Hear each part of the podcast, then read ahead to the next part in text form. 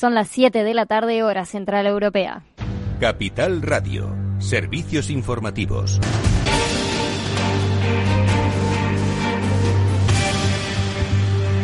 Muy buenas tardes. El vicepresidente Pablo Iglesias reconoce que perdió la discusión con Pedro Sánchez respecto a Bankia. El vicepresidente ya se ha pronunciado sobre la fusión y se ha sincerado sobre sus discrepancias con Pedro Sánchez. Esto decía en una entrevista en la cadena SER. En la discusión sobre el programa, yo insistí mucho a Pedro Sánchez en que mantuviéramos Bankia como un, banco público. Perdí esa discusión. Con 35 diputados no, pude llegar más lejos y acordamos que íbamos a convertir el el Instituto de Crédito Oficial en una banca pública. Me hubiera gustado que, el destino de Bankia fuera diferente. Además, el presidente admite que no le gusta la fusión, pero que para su gusto, como mínimo, el Estado debería mantener la participación pública. Nuestra opinión sobre la fusión es conocida y pensamos diferente al Partido Socialista. A partir de aquí, a partir de que se va a hacer algo que a nosotros no nos gusta, nos parece que lo mínimo es mantener la participación pública y que de alguna manera haya elementos de control público para evitar que en este país ocurra lo que ocurrió en el pasado con el sector financiero. La EVA dice que la fusión Caixa-Bankia cumple con el criterio para ser eficaz. José Manuel Campa, su presidente, ha explicado en una jornada organizada por el IS Business School que dicha operación va en línea con los aspectos fundamentales para que sea una fusión que proporcione un conjunto de sinergias y mejoras en eficiencias de costes y ayude a obtener un modelo sostenible hacia el futuro. También Moody's ha hablado al respecto, ha asegurado en Capital Radio que la fusión no creará un banco fuerte de forma inmediata. María Cabañas, señor vicepresidente de Moody's Service ha señalado en Capital Radio que no se creará un banco más fuerte de forma inmediata, pero sí reducirán su estructura combinada de costes, aunque también esos costes tendrán efectos en los resultados. Y aunque pensamos que la transacción va a permitir reducir el tamaño de la estructura combinada de costes, compensando de alguna manera las presiones que estamos viendo en general en la rentabilidad de la banca europea, eh, la materialización de esas ganancias de eficiencia va a llevar un tiempo y va a implicar importantes costes de reestructuración, al menos en un primer momento afectando negativamente las cuentas de resultados. Los accionistas de IAG aprueban la ampliación de capital de 2.750 millones de euros. Lo hacen con mayoría absoluta, con más del 99% de los votos, pero con muchas dudas en el aire. A lo que el presidente de IAG, Antonio Vázquez, ha respondido que no tiene nada que ver con la compra de Europa, la ampliación de capital, pero tampoco ha desvelado cuál es el motivo real. De manera clara, puedo decir que nosotros no estamos pensando aumentar el capital en 2.750 millones en IAG para poder acometer la compra de Europa. Son dos proyectos completamente separados. Respecto a Air Europa, Vázquez ha reconocido que IAG está en conversaciones con Globalia para renegociar el precio de compra que inicialmente se había fijado en mil millones de euros debido a que en sus palabras la situación post-COVID no es la misma que cuando se gestó el acuerdo. Y Nadia Calviño ha vuelto a insistir en que España va a salir de la crisis en una V asimétrica. Dice la ministra que sin las medidas de emergencia adoptadas por el gobierno como los ERTE o las líneas públicas de crédito, España hubiera destruido 3 millones de empleos y la economía habría caído hasta un 25 Además, Calviño ha asegurado hoy que España hará el mejor uso de las ayudas que reciba del Fondo de Recuperación Europeo tras la pandemia y que el gobierno buscará el máximo apoyo interno a su plan de inversión y de reformas. Y ahora vamos a ver qué están haciendo los mercados financieros. Claves del mercado. Las principales bolsas del mundo están hoy en negativo. El IBEX 35 ha terminado la jornada con una caída del 1,78%. Miramos al Dow Jones, está cayendo un 1,37%. El Nasdaq 100 se deja un 3,12% y el S&P 500 también está bajo un 1,7%. 77%. Miramos algunos valores del Nasdaq. Ahora, quien lidera las caídas es Tesla, está bajo un 17,35% y Moderna también está cayendo mucho, un 10,21%. Tenemos a varias de las Pango y en negativo también. Microsoft abajo un 3,72%, Apple que cae un 3% con 67%. Del lado positivo están muy poquitas. Tenemos a Fox Corporation arriba un 1,77%. Expedia Group sube un 0,32%. Starbucks también sube un 0,50%.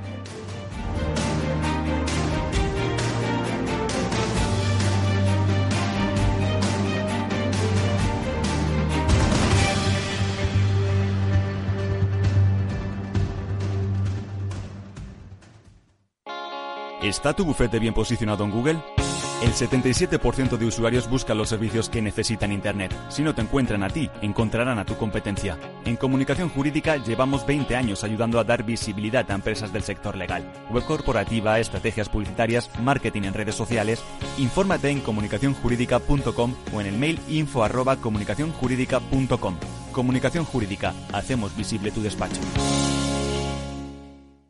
Riesgo 6 de 6. Este número es indicativo del riesgo del producto, siendo 1 indicativo del menor riesgo y 6 del mayor riesgo.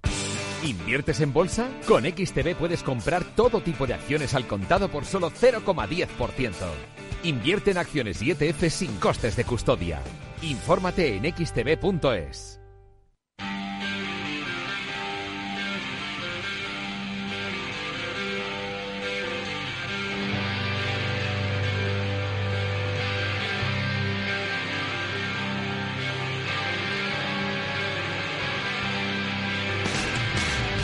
Después del trabajo, After Work, con Eduardo Castillo, Capital Radio.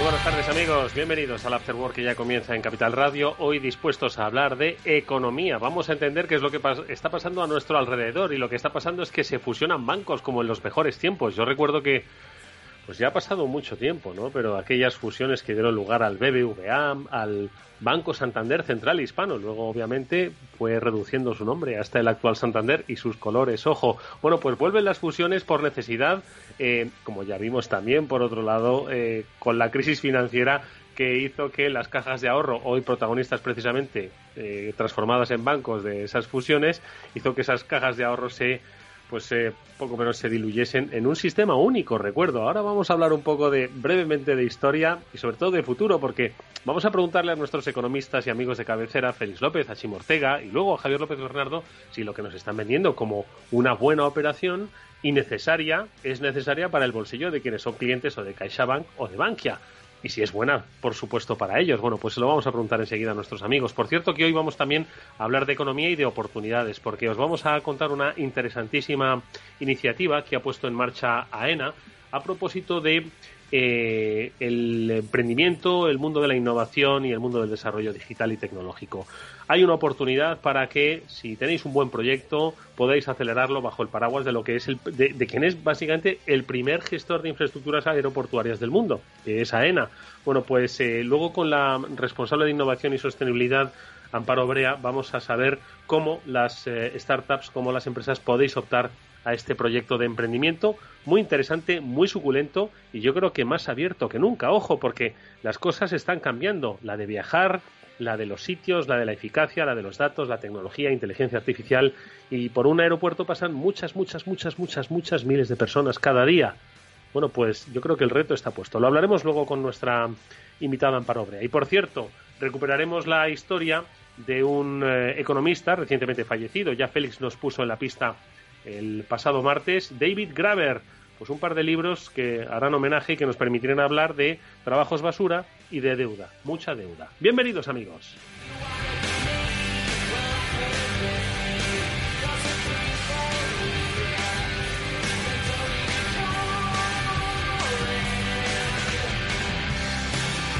Bueno, yo creo que lo primero que tengo que preguntar es si Félix López o Chim Ortega son clientes de algunos bancos. ¿Podéis conservar, por supuesto, vuestro anonimato, vuestra bancarización anónima? Pero a ver, eh, Félix López, muy buenas tardes.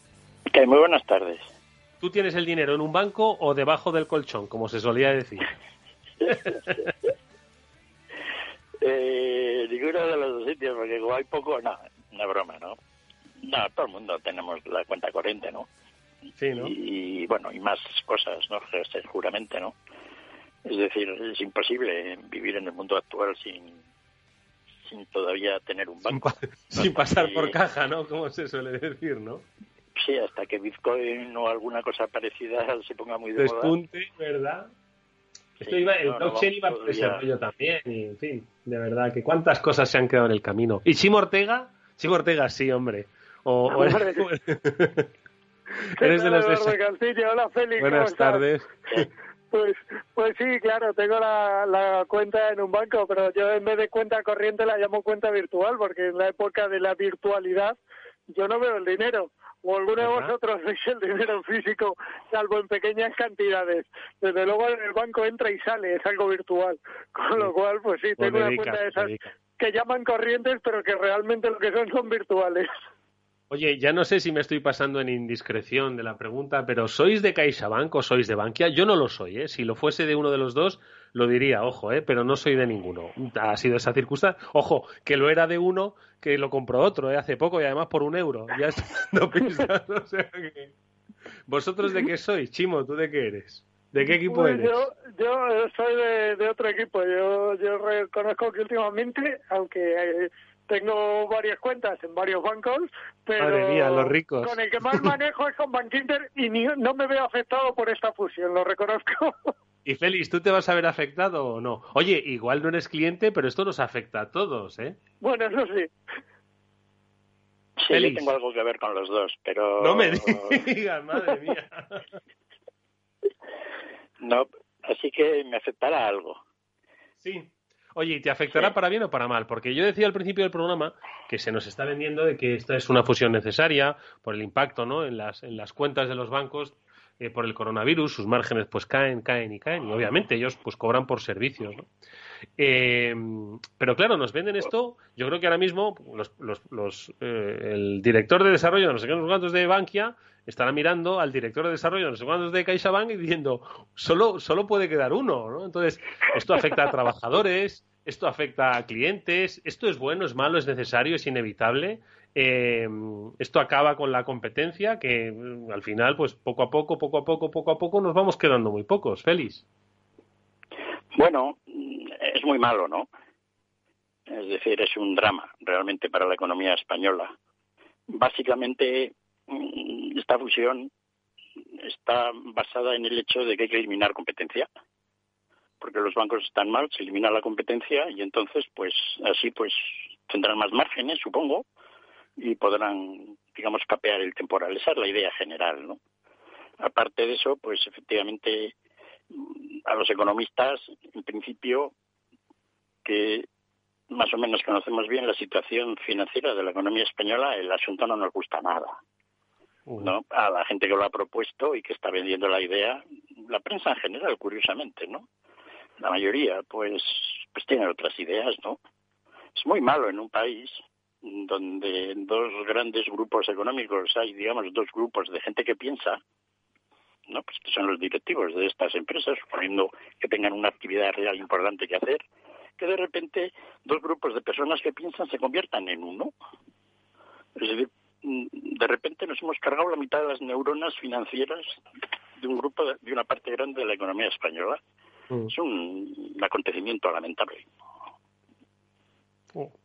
Y escucho una cosa, y, el concepto de que es una necesidad, esto se hace pues eh, para evitar que venga otro banco de fuera y compre, esto se hace por es decir, cuando tú lo has dicho, cuando se avala desde el gobierno, además que no solo porque tiene, es, el, es el dueño básicamente de Bankia, eh, sino porque, bueno, siempre, ¿no? El poder político, digamos, el poder estatal, ¿no? Es el que, pues siempre, aunque no tengamos presencia tan activa, en este caso sí que se tiene, insisto, pero aunque no se tenga que tener, siempre avala, ¿no? Las operaciones, ¿no? Entonces, eh, esto que se cuenta como tan necesario y como buena, eh, buena operación, eh, más allá de ese margen ¿no? sobre del que supone para la competencia, Félix, eh, ¿tiene, ¿tiene su lógica o no tiene su lógica? Porque claro, es que yo creo que si la economía la, vemos... No tiene ninguna, es decir, toda la lógica que se está dando básicamente es que se hace un grupo más grande porque así la, la situación de los bancos con la situación económica que está, alguno puede tener problemas, se supone que será Bankia, ¿no? Entonces así, pues Bankia puede estar mejor, etcétera, etcétera. No, pero de entrada, pues lo que era arreglar la situación económica de la banca se podía haber hecho por otra parte. De momento dicen que se van a llevar a 15.000 empleados por delante. También se los podían llevar sin fusiones, ¿no? Y las razones que se aducen, pues básicamente la única razón que se aduce de lógica es que desaparece un competidor y entonces va a haber menos competencia en contra de todas las ideas de defensa de la competencia. Estamos en una situación, es decir, el sistema financiero y la relación con los poderes públicos en todo el mundo está en una situación kafkiana desde hace ya 10 años. Es decir, desde la caída de, la antigua crisis, desde el, too big to fail, resulta que los hacemos todavía más too big. Es decir, todo al revés. Es decir, todas las ideas generales de cómo debería funcionar esto se están aplicando a la inversa. Todo ello, pues en base a unas ideas sobre la competencia, la, la, los fintech, la nueva situación, la situación lamentable de la banca, es una situación curiosa, ¿no? Porque en realidad la banca y el gobierno es lo mismo, es decir, es una es una es una actividad muy muy muy concentrada, ¿no? En Europa, desde hace 10 años, pues nos hemos dedicado a atracar a la banca directamente. Políticos, jueces, clientes, no, eh, acreedores, deudores, todo el mundo está robando a la banca a manos anchas. No, no, no, no hay manera de que puedan ganar dinero, ¿no? Entonces, en este entorno creado pues por los poderes públicos, los jueces y todo el mundo, pues esta, esta pobre gente trata de sobrevivir, ¿no? Y entonces ya todo lo que se salga de ahí, pues es todo ¿no? Es no se puede pensar con lógica. Oye, Félix. Claro que habrá eh, una razón entre todos los que manejan estos temas que les digan que esto es interesante. Sí, hombre, entre 100 razones se encuentra la que, la que más te convenga. Pero déjame preguntarle a Chimo, porque te voy a decir una cosa. Al final, el, baile de, fusiones en, la banca es un espejo de un baile de fusiones en el sector del automóvil que básicamente lo ha hecho pues por las mismas circunstancias, acuciado por los mismos problemas y además que ojo que en muchos de ellos, como ha ocurrido o como va a ocurrir o, se, prevé que ocurra en, esto de Bankia CaixaBank, eh, el Estado está presente. Chimo, un poco la experiencia de fusiones que han sido también, bueno, al final si te estás comprando un, un Opel, en realidad estás pues como si te comprases un, un Citroën o como si te comprases un, un Peugeot, que viene a ser lo mismo. A ver, eh, partimos de una base común, que es que las compañías de coches valen muy poco, igual que le pasaba a Bankia, que valía muy poco. Entonces, están muy expuestas a posibles compras, fusiones, eh, alianzas o como le queramos llamar, ¿vale? A, posible, a concentración están muy expuestas a la concentración. Yo creo que el caso de Bankia y CaixaBank, en el que, por supuesto, el gobierno juega un papel todavía más protagonista que en el de otras fusiones, aunque yo estoy con Félix, lo juega en todas las fusiones, porque al final la banca y el Estado se parecen mucho, y, y yo creo que va a haber más, que va a haber más, más, mayor concentración, pues pasa igual que en el automóvil. En el automóvil está pasando lo mismo, sobre todo en los grupos franceses, donde casualmente el gobierno francés tiene una participación similar a la que se va a quedar en este nuevo megabanco, que por otra parte no pasa de ser el décimo banco europeo, creo, tengo entendido, con lo cual tampoco es tan megabanco, eh, y se caen algunos de los argumentos. Bueno, pues con el automóvil pasa lo mismo, especialmente con las empresas francesas en las que el Estado tiene participación, y que si os fijáis, primero fue Renault con su alianza y luego fue PSA, son las que las que están teniendo una mayor actividad de crecimiento y de concentración. Es algo paralelo, sí, tienes tu razón, es algo que está pasando también en el automóvil y, y también el automóvil piensa que la única manera o, o la excusa del automóvil es que la única manera de sobrevivir es la concentración, que si no se muere uno eh, no hace, la concentración no lleva a que vendamos más coches. Es decir, mm, cada vez que hay una mayor concentración y un mayor número de marcas se juntan en un, en un solo grupo, no hace que se pasen a vender más coches mundialmente. Eh, lo único que hace es mover los equilibrios de costes eh, para que lo que vende sea más rentable, pero nada más que eso. Y aquí, Félix, ¿qué es lo que van a hacer para ser más rentables? lo ha explicado muy bien, no la situación y los paralelos con el sector automovilístico, pero hay una gran diferencia, ¿no? Que es enormemente vital en este caso, ¿no? Es decir, eh, en España, en España cuando nos vamos a comprar un coche no nos quejamos de falta de competencia entre los fabricantes de coches. ¿no? Tenemos una tenemos a todos los concesionarios uno tras de otro en la milla donde están ¿no? Y no nos da tiempo en dos semanas de entrar en ellos, ¿no? Sin embargo, en la banca no es así. Es decir, ahora se van a quedar sota y rey. Y ahora cuando el Sabadell, que es el siguiente que va en la lista, pues también le busquen un acomodo, Pues entonces fíjate cómo queda esto, ¿no?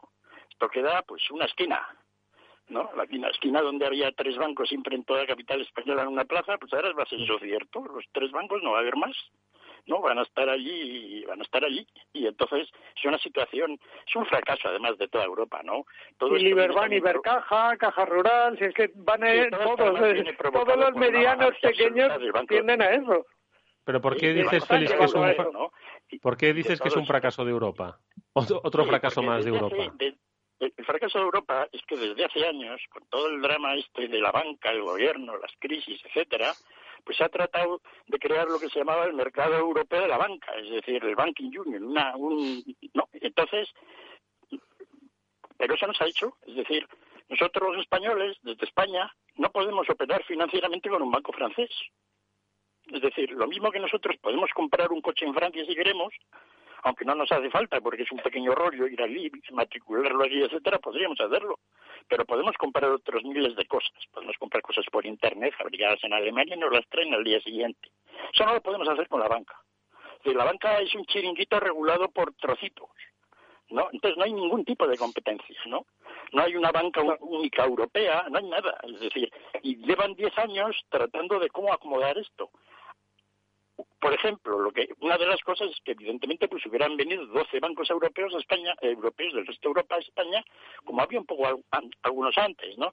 Pero todo eso ha ido reduciéndose. Es decir, el sistema bancario europeo cada vez es más provinciano, ¿no? Y la economía provinciana pues es una economía pobretona. Es así el caso, es decir, es una situación, está, lo hemos comentado otras veces, ¿no? Y ahora pues este ya es el ejemplo paradigmático del tema, ¿no? Oye, Félix, ¿y por qué, ¿y por qué, por qué crees que hay eh, en, la cultura popular o en la mente social la idea de que los bancos, eh, y los bancos y los banqueros son malos? Por la idea de que al final cuando no eh, respondías a un préstamo se quedaban con el aval. ¿Eso es lo que ha hecho que de alguna forma tengan esa mala imagen social y como digas, bueno, pues están, son de los sectores eh, eh, cada vez más regulados. No sé si deben tener más regulación. Un poco porque, Félix. Sí, no, la verdad la, la, banca pues tiene mala fama, ¿no? Pero, pero, pero la objetividad es lo contrario, es decir, si hay un negocio miserable, ¿no? Por eso tienen todos los bancos europeos el problema. La banca, porque la sociedad de alguna manera pues no, no les paga. Es la gente pide un préstamo y no lo devuelve. ¿No? Y tan hecho, las empresas quiebran y los bancos se quedan ahí con todo el muerto. Luego dicen que en el préstamo, no, quieres hacer un negocio, la banca igual no te lo da, pero píselo a tu primo, ¿no? Entonces, efectivamente, eso es así un poco, ¿no? pero de alguna manera la banca ha ido perdiendo un poco la idea general de, la importancia que tiene para el desarrollo económico de un país. Parece que ahora puede ser realmente, podemos pasar de ella, ¿no? Y eso, en unos países más con, con otro tipo de financiación, una pues privada más grande, capital riesgo, etcétera, como Estados Unidos, algún otro sitio, pues puede ser que tenga más razón. Pero es que en España, como no consigas un préstamo de un banco, que es difícil, no te lo da nadie. Tenemos en España además una situación financiera que realmente no hay capital riesgo, no hay nada. Es decir, lo único que puedes tener, pues, pues la idea de poder comenzar a un banco, que es muy difícil, ¿no? Si no tienes, digamos, unos activos que, que complicado todo, ¿no? Es decir, no, no, pero esta no es una idea que vaya en ese lado a solucionar ese problema, todo lo contrario. No, no, quiero decir, el problema sigue latente, es decir, al final, quiero decir, uno puede eh, ganar margen eh, pues a través de fusiones, fusiones, fusiones y más fusiones y quedándose con clientes, clientes y más clientes y, haciendo pues un poquito más eficiente ese margen por volumen, pero el problema sigue estando ahí, ¿no? Quiero decir que al final... Eh... Dime, Chimo.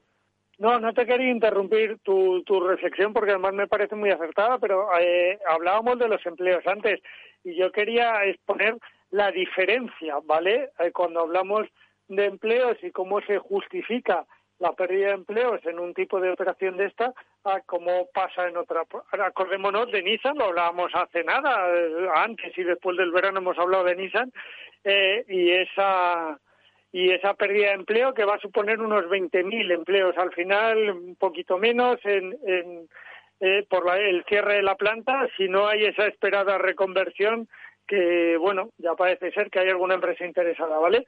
Y en esta operación estamos hablando de una pérdida de empleo de más de 15.000 empleos, es decir, no igual, pero cuantificablemente parecida, eh, y sin embargo, en esta es un daño colateral asumible y lo otro es absolutamente inasumible.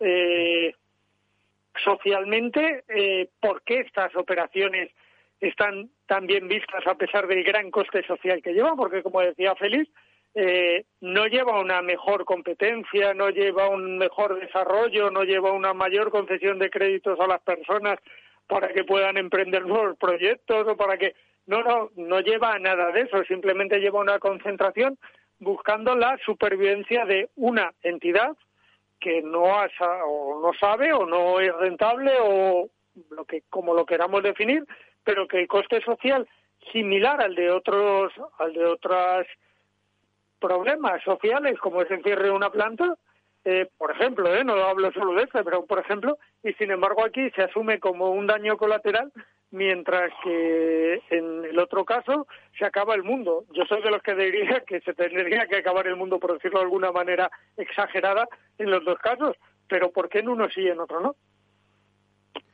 Sí, y es difícil, es difícil evaluar la cantidad de servicio que provee los bancos, ¿no? A los clientes, ¿no?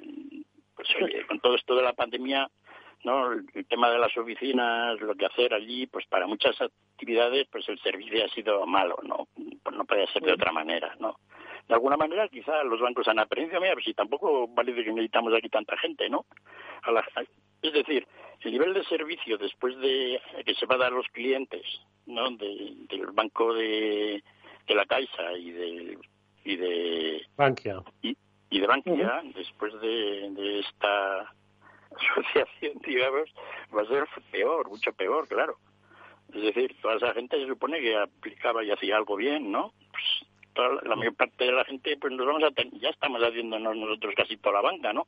La banca nos pone el ordenador y nosotros pues pegamos ahí las teclas y más o menos hacemos las cosas, ¿no?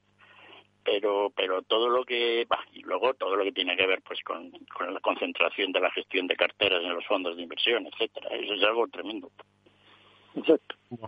Bueno, pues eh, nada, tendremos que esperar a ver un poco cuáles son las fichas que, que se van a ir moviendo en este escenario de CaixaBank y Bankia, no solo por cifras económicas, sino especialmente cuáles son las cifras que impactan en, en el empleo. Habría que, fíjate, tenía que haber cogido el dato porque esta revolución financiera eh, voluntaria eh, y forzosa que venimos viviendo desde Hombre, inicialmente desde 1999, diría yo, ¿no? Con esas mm, grandes fusiones, ¿no? Que dio lugar a los, a los, a los primeros espadas de la banca en España y la banca internacional también, pero sí la derivada, ¿no? De la crisis financiera, pues a cuántos empleos se ha llevado por delante, porque eh, haciendo un sumatorio entre prejubilaciones, despidos, liquidaciones, eh, en fin, yo creo que pueden llegar incluso a superar los del automóvil, Chimo, los vinculados con los del automóvil. Sí, sin duda sin duda, yo creo que, son superiores a los del automóvil, no lo dudes. Pero es que, ya te digo, a mí lo que me, extraña es el, el distinto impacto social que tienen unos y otros, ¿sabes? De, pasamos de no, aceptamos el relato de la situación y no la realidad de los hechos. Pasamos del daño colateral a perjuicio social. Hombre, parte, parte del hecho es que pues toda la gente que va a ir al paro, pues no va a ir al paro, va a ir a prejubilaciones, etcétera. La banca pues siempre ha pagado muy bien eso, ¿no? Es decir, a mucha de la gente que está ahí, pues igual le hacen un favor, ¿no? Con lo cual, Pues, como no nos Eso de los, 55 y con el 80%, muchos firmarían muchos firmaríamos, ¿eh? Pero bueno, todavía nos quedan bastante, sobre todo ya, años, Tú no tienes 55, chavalote. Ya nos gustaría, ya nos gustaría ya el 80%. Bueno, pues oye, es, ya, ya, ya. Sí, entiendo. Si es que al final, bueno, es una lectura. Lo que también me hace gracia es que eh, eh, los que mm, reivindican, ¿no? Ese Estado eh, desregulado, ¿no? Y donde fuera las zarpas del Estado, al final el Estado está muy presente con gobiernos de todo color eh, y posición siempre está presente en los sectores eh, estratégicos de la actividad económica. Eh, estamos hablando del automóvil, estamos hablando de aerolíneas, estamos hablando de la banca, estamos hablando de todos los sectores. Por lo tanto, en fin, esto de que al final vivimos en, en un estado neoliberal, pues, en fin, yo me río un poco, ¿eh? Para, para algunas cosas. Feliz. Es que lo, de, lo, de, lo, del neoliberalismo ha sido un cuento. Es decir, ya hemos visto dónde ha quedado, ¿no? Es decir, el neoliberalismo, ¿no? Es decir, eh, fue todo una imaginación, no está mal, ¿no? Las ideas retóricas, etcétera, pero cada vez está habiendo más, digamos, involucración técnica del gobierno en la, en la actividad, ¿no? Es decir, tremendo, ¿no? Y, bueno, pues efectivamente, en el caso de la banca, la, banca siempre ha sido una cosa un poco peculiar, porque el dinero, la creación de dinero y el uso del dinero en realidad en la sociedad moderna es una joint venture entre el gobierno y la banca. Los depósitos son dinero, pero el gobierno se lo permite. Entonces, el dinero siempre ha sido una actividad bien pública. Entonces, los mm. bancos siempre han hecho una actividad pública. Y además el gobierno tiene que defenderlos porque si no se hunde el dinero y, y, entonces el gobierno no cumple la función que es dar dinero a la sociedad. Entonces es una, es una industria diferente, ¿no? Oye, pues del dinero, Félix, hablaremos luego un poco más adelante y de la deuda. Lo que sí que vamos a hacer ahora es hablar de iniciativas que pueden generar mucha riqueza en idea, en conocimiento, en empleos, en tecnología. Eh, y lo vamos a conocer ahora enseguida de la mano de nuestra siguiente invitada. Pero antes a Chimo Ortega le vamos a agradecer eh, que haya estado con nosotros estos minutos y le vamos a despedir, que tiene, como siempre, muchísimo traje. Chimo, muchísimas gracias. Félix, no te vayas y nosotros vamos a hablar de oportunidades que surgen para emprendedores.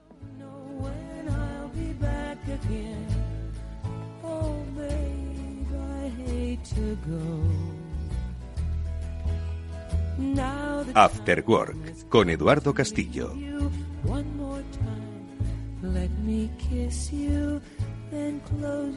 Es cierto que ahora mismo, bueno, pues los aeropuertos quizás no tengan el flujo de personas que pasan por sus eh, pasillos cada día, pero en cuanto ojalá recuperemos pronto la nueva normalidad o nuestras vidas, estoy seguro de que miles y miles y miles y miles y cientos de miles de personas van a volver a los aeropuertos pues a acompañar, a comprar, a viajar, a vivir, porque mucha gente en los aeropuertos dice disfrutar y no necesariamente tiene que ir a volar.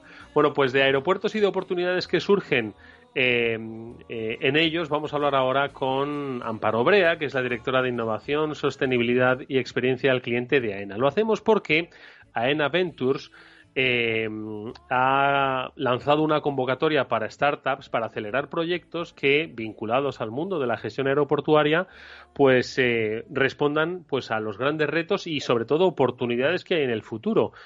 ¿Para quiénes? Pues es lo que le preguntamos. Amparo, ¿qué tal? Muy buenas tardes. Buenas tardes. Oye, Amparo, eh, antes de entrar en, en, materia, yo es que creo que la posibilidad de desarrollar eh, proyectos innovadores, que además seguro que mm, todos ellos pueden tener base tecnológica, deben tener base tecnológica para un sitio donde pasan miles de millones de personas en todo el mundo sería el sueño de cualquier startup, ¿no? Decir, oye, vas a tener de clientes a millones de personas al año, ¿no? No está nada mal, ¿no? No, no está nada mal, vamos. De hecho, nosotros creemos firmemente que es una oportunidad para, para estas empresas, igual que va a ser una oportunidad para nosotros el poder contar con este tipo de empresas más ágiles y que viven de forma muy directa la aplicación de estas nuevas tecnologías. Mm. Bueno, pues esa en Ventures, que si no me equivoco es la aceleradora eh, que lanza esta, esta, primera, esta primera iniciativa. ¿En qué consiste exactamente? Vamos a dar un poco las coordenadas, eh, pues para que la gente, oye, ¿en qué estado se encuentra su idea, su empresa? ¿Hay oportunidades? ¿Yo podría hacer algo para el sector aeroportuario? Cuéntanos un poco, Amparo, las, digamos, las coordenadas de esta iniciativa. Muy bien, bueno, pues como tú dices, en Aventus inicia ahora la aventura eh, del lanzamiento de la primera convocatoria. Eh, lo que busca ENA en esta primera convocatoria son proyectos que sean eh, proyectos que, aprovechando, como has dicho anteriormente, las ventajas de la tecnología, estén alineados con nuestros objetivos estratégicos, que son la mejora de, de la experiencia de nuestros clientes, principalmente de los pasajeros, dar servicios más eficientes y capaces, generar nuevas oportunidades de negocio, minimizar nuestra huella ambiental para ser sostenibles. AENA es una empresa con vocación global. Eh, nosotros gestionamos todos los aeropuertos de la red de España, pero además tenemos 23 aeropuertos en el resto del mundo. Tenemos aeropuertos en Brasil, México, Colombia, mm. Jamaica y gestionamos el aeropuerto de Londres Luton. Nos interesa mucho que participen empresas también a nivel mundial, o sea que está abierto no solamente para empresas y startups españolas, sino eh, para todo el mundo. Eh, las empresas deben tener una trayectoria de al menos dos años de, experiencia y de, desarrollo y eh, lo que buscamos son empresas que presenten una solución que esté casi lista para implantarse en AENA, atendiendo a cinco retos. Eh, cinco retos que están, como digo, alineados con nuestra, con nuestra estrategia.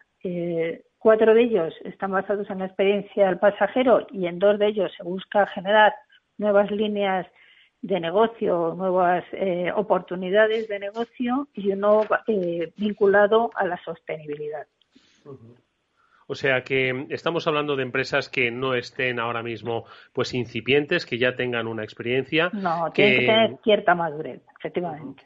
Vale, y, que afronten eh, cinco retos, cuatro de ellos eh, vinculados con la experiencia de cliente. Claro, si es que yo creo que, eh, pues, eh, creo que la mayoría de nosotros hemos tenido la fortuna, algunos más tarde, otros más temprano, de pisar un aeropuerto y de viajar, ¿no? Y hemos sido clientes, ¿no? De esos aeropuertos. Entonces, hemos tenido necesidades, hemos tenido inquietudes, hemos tenido hemos tenido tiempo y sobre todo hay empresas que trabajan dentro de los aeropuertos que también forman parte de esa red que busca esa experiencia de cliente. Por lo tanto, yo creo que el digamos que el, abanico es enorme, eh, Amparo, para, para muchísimas empresas que con esa base tecnológica yo creo que pueden hacer maravillas, ¿no? Eh, simplemente que se pongan un reto, oye, ¿qué podemos hacer más eficiente? Además ahora, eh, con el concepto de seguridad y seguridad sanitaria, yo creo que aumenta también el reto, pero aumenta la oportunidad, ¿no? Efectivamente, efectivamente. Bueno, en concreto los cinco retos, lo digo para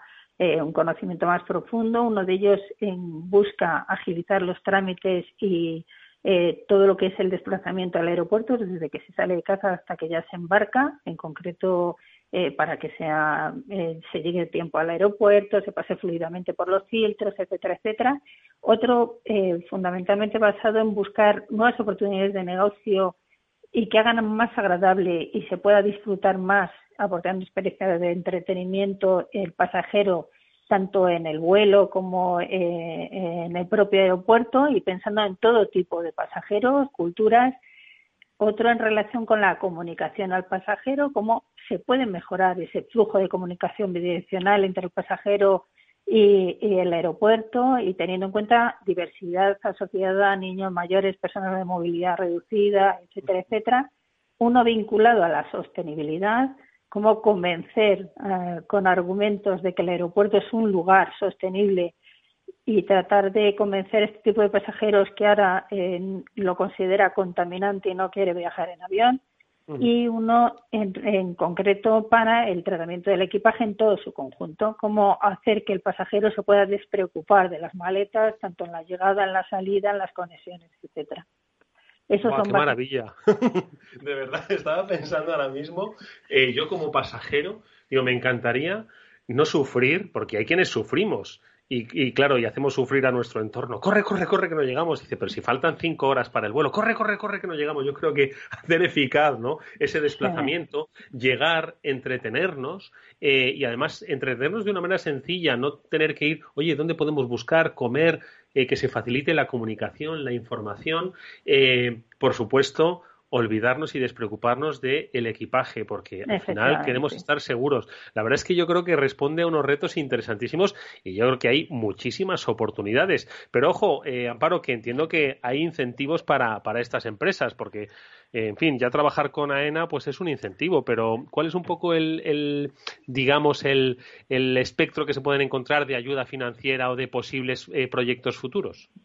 Bueno, pues eh, lo que ofrecemos eh, eh, para, para, estas empresas como incentivos es la posibilidad de desarrollar un proyecto piloto y de, y de probar sus soluciones, porque como te he dicho, pues tratamos de buscar cosas que ya de alguna forma tengan cierto grado de madurez y simplemente sea customizar dentro del aeropuerto pues eh, poder eh, eh, probar sus soluciones y ver su eficiencia dentro de las instalaciones de AENA.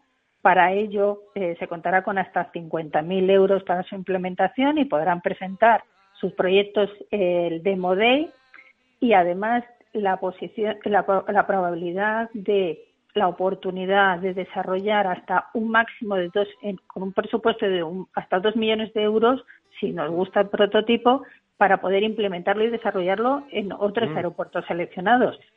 Se cuenta además con el mentorizaje de los mejores profesionales en el sector aeroportuario, que son los eh, profesionales de AENA, mm. y eh, una serie de instalaciones físicas en las que podemos, en los que tendrán acceso a la operativa de los aeropuertos, interesante. Pues solo nos queda una cosa, Amparo, saber eh, fechas, desde cuándo y hasta cuándo.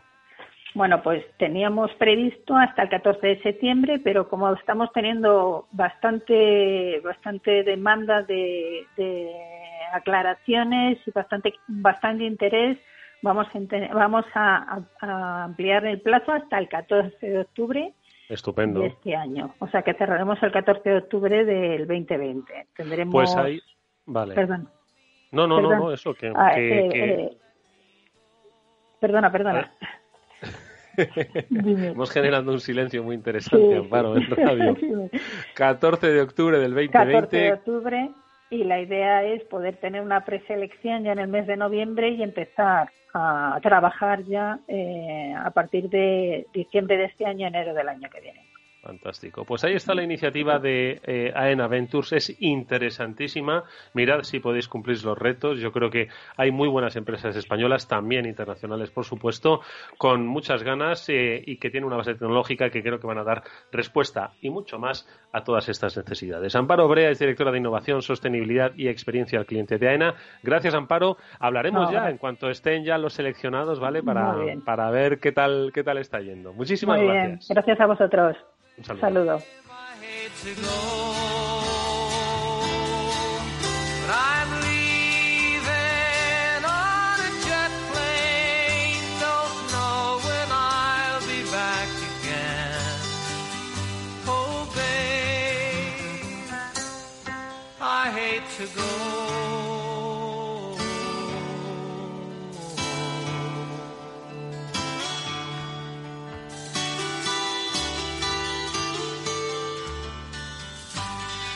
Eduardo Castillo en Capital Radio, After Work. Hola, soy Leopoldo Abadía, autor de La Crisis Ninja, y quiero hablaros de lo normal. Lo normal es que cuando compramos algo sepamos cuánto tenemos que pagar, ¿no? Pues eso mismo debería suceder a la hora de invertir. Por eso me gusta Finanbest, comisiones bajas y claras, sin letra pequeña. Entra en finanbest.com y descubre que lo normal es extraordinario. Lo normal es Finanbest.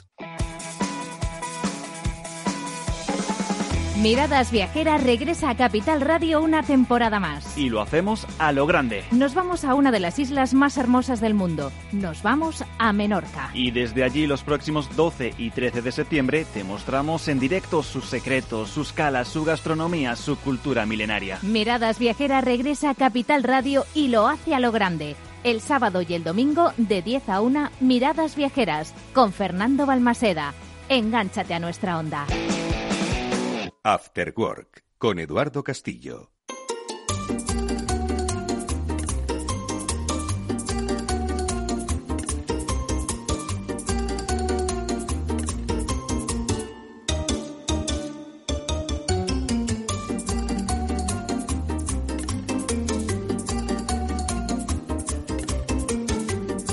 After Work, quizás el mejor momento del día. Ahora sí, rápidamente, hablamos con Javier López Bernardo, que ya nos acompaña. Javi, ¿qué tal? Muy buenas tardes, ¿cómo estás? Buenas tardes, Eduardo, ¿cómo estás? Pues eh, dispuestos a recordar nuevamente la figura de David Graver, al que ya Félix nos eh, puso en la pista la pasada semana, un buen economista que nos dejó, eh, entiendo que desconocido para la mayoría de nosotros, no para vosotros economistas, em, pero que tú querías darle pues ese último homenaje porque hoy más que nunca eh, sus libros, bueno, como el de muchos economistas, pues estaría, podrían ser bestsellers si atendemos un poco a, la situación económica mundial, ¿no, Javi? Sí, la, la, verdad es que curiosamente el pasado martes, Eduardo, no sé si te acuerdas, estuvimos ahí charlando de los sistemas financieros y de cómo habían evolucionado, ¿no? En los últimos 2000 años y al día siguiente pues nos enteramos pues de la noticia del fallecimiento de David Greber, que no era tanto un economista, sino un antropólogo eh, que estuvo, bueno, pues toda su vida en pues en la Universidad de Yale hasta que se, hasta que se movía a Londres. Eh, creo que esto fue ya en la década de los 2000 y él saltó a la fama por un libro que, muchos de nuestros oyentes conocerán, que ha sido uno de los libros más importantes de la última década. De, su libro ya tiene unos ocho años de edad, que se llamaba, eh, hay una traducción al español que se llama eh, eh, En deuda, una, una alternativa historia de la economía, ¿no? El libro mm. original se publicó en el 2012 o por ahí, ¿no? Y en él básicamente te contaba Greber, ¿no? Pues cómo la concepción que teníamos del dinero, eh, pues ya sabéis pues que el dinero siempre la gente pues lo que se cuenta por ahí eh, la, la, historietilla particular es que nace pues para aliviar las necesidades del trueque mm. es decir si tú tienes pues estamos feliz tú y yo no y, tú tienes y tú tienes unos cerdos, yo tengo trigo y Félix tiene pues pues hierro y no nos ponemos de acuerdo de cómo intercambiarlo, ¿no? Bueno, pues el, el dinero es un es, es, un medio de cambio común, ¿no? Que puede facilitar mm. pues que al final pues unos cambiemos pues cerdos por trigo, ¿no? Básicamente. y, y, esa es un poco la visión que tienen del dinero los economistas, ¿no? Pues que básicamente nunca ha tenido ninguna influencia en la economía, pero eh, la, el único efecto positivo es pues que ha ayudado a agilizar las transacciones, ¿no? Y a permitir el comercio, pero que por lo demás es neutral, ¿no? Y Greber dice básicamente pues que no, que el, dinero no, no surge como, eh, como medio para facilitar el cambio, ¿no? Sino bueno, pues como, como un medio para, para solventar las deudas, ¿no? Eh, y, entonces su libro, que era el libro este que le hizo tan, tan famoso y que además publicó al poco tiempo, él, él estuvo también en, todos los movimientos de, ocupar Wall Street, el Occupy Wall Street, y el libro lo publicó al poco tiempo y en él decía que el, el concepto de deuda, eh, esa relación entre un acreedor y un deudor es mucho más antiguo que el del dinero, ¿no? Y, es, y dice que es mucho más importante pues para entender pues todas las relaciones eh, financieras modernas también. Oye, porque mira, ya que saques el tema de la deuda, le pregunto a Félix que no se ha ido, que está escuchándonos. Eh, antes decía, pues cuando hemos arrancado el programa, Félix, hablábamos de cómo se transmiten pues noticias, ¿no? Como, oye, que la necesaria fusión CaixaBank y Bankia, ¿no? Y el pueblo lo recibimos, bueno, pues aquellos que tienen más conocimientos económicos, pues lo interpretarán de una manera y aquellos que tienen menos lo interpretarán de otra. Y lo digo esto porque con el tema de la deuda es igual. Muchas veces, pues vemos titulares de que la deuda sigue creciendo, creciendo, creciendo, pero nuestro día a día sigue. Y yo creo que no somos capaces, la gran mayoría, de entender la importancia, para bien o para mal, que tiene el concepto de deuda, de su crecimiento y aquellas noticias de a día de hoy cada español le debe al Estado 25.000 euros, ¿no? Pues un poco para, ¿sabes? Tendría que, ¿no? Entonces, ¿realmente conocemos el concepto de deuda al que hacía referencia Javier, Félix? Bueno, la deuda abstracta de otros es difícil entenderla, ¿no? La del gobierno, pues un poco más nebulosa, salvo cuando realmente pues se desmadra y entonces la situación económica de un país se vuelve caótica, ¿no? Entonces, pues empieza a afectarnos muy directamente, ¿no? Situaciones de esas, pues siempre ha habido en la historia de la humanidad, ¿no? En España no tenemos, salvo un poco la etapa del año 2012, con aquello de la prima de riesgo, cuando todos nos habíamos aprendido el nombre, ¿no? Y que muchos temíamos de que pues la cosa podía desbocarse, nunca hemos estado, digamos, muy preocupados por ese aspecto empieza a preocupar ahora, ¿no? Es decir, con toda esta pandemia y el déficit público que va a haber en los próximos años, a cómo va a subir esa deuda, ¿no? Pero bueno, de alguna manera parece ser que la sociedad y, la economía en general pues se está acostumbrando a niveles de deuda más altos de los que tradicionalmente han sido, ¿no? Así que veremos un poco lo que ocurre. La deuda privada, sin embargo, esa yo creo que el que la tiene sí la tiene bien asumida, ¿no? Y, sí, pero oye, qué, fácil pues parece gestionar la deuda pública y lo difícil que es gestionar la deuda privada de uno, ¿sabes? Sobre todo porque va ahogadito, ¿no? Y no es algo, está endeudado, ¿no? El concepto ese es muy curioso. Javi, tu reflexión. Sí, eh, yo creo que, la, pregunta que has hecho, Eduardo, va un poco al corazón del libro, ¿no? O sea, eh, eh, aunque la deuda tiene es un mismo concepto, deuda, ¿no? Entre entre comillas, por por así decirlo, la, diferencia entre deuda pública y deuda privada es enorme, ¿de acuerdo? Incluso entre diferentes tipos de deuda pública, ¿no? O sea, hay un hay un tipo de deuda pública, pues es que es la emitida por aquellos estados que son soberanos y que tienen su propio banco central y que no emiten en moneda extranjera, pues que es categóricamente diferente al resto de los tipos de la deuda, tanto las deudas públicas de, gobiernos como puede ser el argentino, pues que, ya sabemos que se reestructuran cada siete años por toda la enorme cantidad de deuda en dólares que ellos que ellos eh, contraen en vez de emitirla en pesos, ¿no? Hasta pues estados como el español y el italiano, ¿no? Pues que eso es verdad que tenemos la deuda en euros, que es la moneda de circulación nuestra, pero es una moneda que nosotros no emitimos, ¿no? Entonces, eh, eh, este tipo de deudas, de, pues pueden ser pues de, la zona euro, de, un estado como Argentina, son más parecidos a los tipos de deuda que decías tú de deuda privada, ¿no? De lo difícil que es abrocharse el cinturón y lo difícil que es manejarla. Y en ese sentido, pues sí que hay una cierta restricción presupuestaria, porque, porque puede ser que los, todos estos estados pues vayan un momento al mercado, en, en algún momento del tiempo, quiero decir, y no sean capaces ¿no? Pues de, levantar deuda para cubrir esas necesidades que tienen en un momento del tiempo. Pero la deuda de los, del resto de los países, que son la mayoría del mundo desarrollado, como, como, como pueden ser Japón, Reino Unido y Estados Unidos, esos juegan con otras reglas. ¿De acuerdo? Y es un poco la idea de, Greber de que al final, bueno, eh, la, deuda y, y, después el sistema impositivo es una creación pues, de los estados. ¿De acuerdo? O sea, al final hay una moneda y hay unos impuestos, ¿no? Eh, pues porque el Estado, ¿no? Pues les pide a los ciudadanos hacer algo, ¿no? ¿Y cuál es la única manera de, de, pagar esos impuestos que el Estado eh, impone a sus ciudadanos? Bueno, pues con, con la moneda común, ¿no? Los, ciudadanos, para conseguir esa moneda, se tienen que poner a trabajar. Y es la única manera que tienen de pagar los impuestos, ¿no? Entonces, son conceptos, el Estado de soberanía, el concepto de deuda y el concepto de impuestos están todos muy relacionados en este sentido. Oye, qué interesante, un poco revolucionario, ¿no? Este Greber, ¿no, Félix? Sí, el libro de libro de la deuda, pues eh, fue todo. Es curioso porque porque Greber es anarquista, ¿no? No era anarquista, el hombre murió, desgraciadamente, fíjate cuando estábamos hablando de él, ¿no? Mm. Estaba en Venecia, no sé qué haría por allí. Y, y, y, y entonces era anarquista, es decir, como ha comentado Javier antes, participaba en los movimientos estos de, de, de, de, ocupar Wall Street. De ocupar Wall Street, etcétera, y luego ha seguido involucrado. Y por lo tanto no va a tener quizá mucha influencia sobre la economía en general, ¿no? Es decir, sobre los científicos económicos pero para ser lo que es, pues ese libro fue realmente revolucionario y la gente lo tiene en cuenta, ¿no? Escribió otras cosas, ¿no?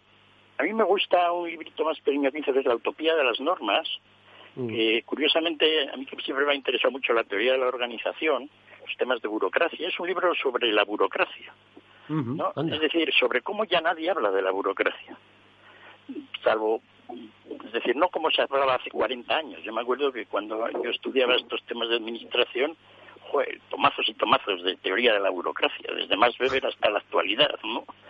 Y sin embargo ahora, pues es un tema que prácticamente ha desaparecido de los libros de gerencia y de la preocupación general de la gente. Es decir, ya no aparece tanto en Google, ¿no? Y luego el famoso libro ese que, que lo comentamos una vez ya hace años, yo creo, ahí en Capital Radio, el del Bullshit Jobs. Ah, sí, ese, ese me lo ha recomendado eh, Javi ahora, eh, a propósito de la semblanza de, de David eh, Greber. ¿Qué es ¿Qué es lo del bullshit jobs a theory? Eh, ¿Cómo se traduce? ¿Como trabajos de mierda, que me perdonen los oyentes, o trabajo basura, que, es exactamente lo mismo, pero, pero menos ordinario? Trabajos de mierda, vamos a dejarlo así. Sí, exacto. Sí, en la traducción española han utilizado el término más, más feo. Ah, más feo, ¿no? No es trabajo basura, sino... Vale, vale. El otro, sí. Este es, un libro que, es un libro que curiosamente él, lo escribió, si, si quiero recordar mal, pues eh, eh, cuando su madre falleció, pues tuvo que hacer una serie de papeleos, ¿no? Y entonces eh, tuvo que, bueno, pues tuvo que tuvo que enfrentarse, pues un poco a lo que decía Félix de la burocracia, ¿no? Y como hay una gran cantidad de trabajos, no por ahí, ¿no? Que pues que no tienen, que tienen muy poco tiene muy poco tiene muy poco valor añadido, ¿no? Él dice básicamente que como la, la vida actual era un poco la reflexión de Keynes, famosa esta de, las posibilidades económicas de nuestros, de nuestros nietos, ¿no? Que decía pues que dentro de 70 años, Keynes escribió en los años 30, ¿no? Pues que el mundo pues no le haría falta trabajar, ¿no? Porque habríamos dominado el ciclo económico, el mundo sería mucho más productivo de lo que era en aquel entonces y que básicamente la mayoría de la gente no trabajaría, ¿no? eh, eso, eso obviamente no se ha cumplido, ¿no? Y entonces Greber, el, el, libro es un poco la respuesta a esa pregunta, ¿no? ¿Por qué eso no se ha cumplido, ¿no? Y porque hay y porque hay muchos trabajos que la mayoría de las personas cuando les preguntas no son trabajos que son de relleno no y que, incluso las propias personas que lo realizan no pues pues se sienten que no cumplen ninguna función útil a la sociedad no pero que pero que pero que ahí están en cualquier caso. Mm, feliz Sí, que podíamos tener, en vez de trabajar 40 horas a la semana, 15, era un poco lo que decía lo que decía Keynes, pero que la sociedad se ha visto obligada a ocupar ese tiempo. ¿No? Entonces, de alguna manera, pues, se han creado trabajos y parte de las actividades dentro del trabajo en el cual no hacemos nada. Es un tema tremendo, porque Greber dice que prácticamente es la mitad de los trabajos del mundo, ¿no? En las sociedades avanzadas, ¿no? Lista varias. Eso, eso cuando lo decía Greber, cuando dejaba el curro y se iba a ocupar Wall Street o eso es un curro también. Oye, no, es que le esté claro lo que él hacía entraba dentro de la de la parte de, de, basura, ¿no? Y como por ejemplo nosotros, ¿no? En esta actividad, ¿no? Pues quizá también estaríamos dentro de la parte de, la, de lo que realmente pues tampoco tampoco es como digamos producir trigo, ¿no? Bueno, él era bastante radical en eso, pero la verdad es que lo vas leyendo y te das cuenta de muchas ineficiencias que hay en la sociedad actual, ¿no? Con lo cual es una buena reflexión. Bueno, pues yo creo que con la recomendación de David Graver nos vamos a, despedir. Eh, otro economista que se va, feliz. o son muy viejos o los jóvenes todavía no han escrito mucho, porque madre mía, vaya, vaya necrológicas que llevamos últimamente, ¿no? Sí, pero algunos eran viejos, ¿no? Digamos. Greber desgraciadamente era joven, tenía cincuenta y pocos años. Uh, que pues sí, muy joven. Sí, entonces no sé, yo todavía no me he dado cuenta de, de, que ha muerto. Decían que igual había sido de coronavirus, ¿no? No me digas. sería, fíjate tú qué historia, ¿no? Así que en el caso este ha sido un, drama. Con el añadido de que toda la gente que lo conocía decía que era una benditísima persona, ¿no? Mm, mm. bueno, pues nuestro, nuestro último recuerdo para él, para David Graver, anarquista, ocupa Wall Street, pero que dejó un legado interesante de reflexiones sobre eh, la economía, qué hacemos nosotros por la economía y sobre todo qué hace con nosotros la economía. Nos lo ha traído Javier López Bernardo, al que le agradecemos que nos haya dedicado estos minutos. Javi, gracias, un placer como siempre que compartas tu conocimiento con nosotros. Javi, nada, se ha ido. Pues nada, pues te despido a ti, Félix, como siempre. Gracias, amigo, y hasta la semana que viene. Vale, un abrazo. Amigos, que nos vamos con Néstor Betancor gestionando técnicamente el programa y con esta voz que les habla, la de Eduardo Castillo, que estará, como siempre, mañana a las 19 horas aquí en el Afterword de Capital Radio. Hasta mañana.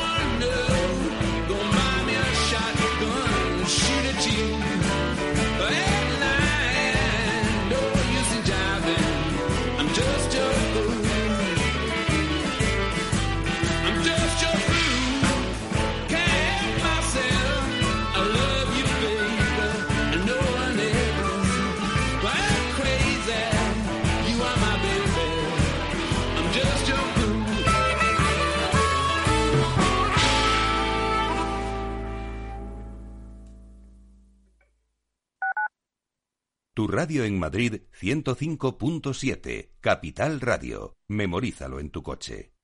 ¿Sabes cuál es el mejor dial para escuchar Capital Radio? Tu móvil. Ya tienes disponibles las versiones de iOS y Android de Capital Radio. Y si quieres escucharlas en tu coche, lo tienes muy fácil. Empareja el Bluetooth de tu coche con tu móvil o tableta, entra en la app de Capital Radio y ya lo tienes. Escucha Capital Radio en digital. Y si te preguntan qué escuchas, no lo dudes. Capital Radio.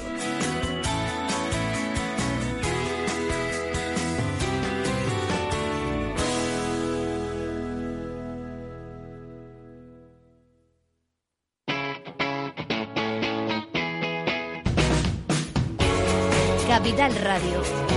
Despierta la economía.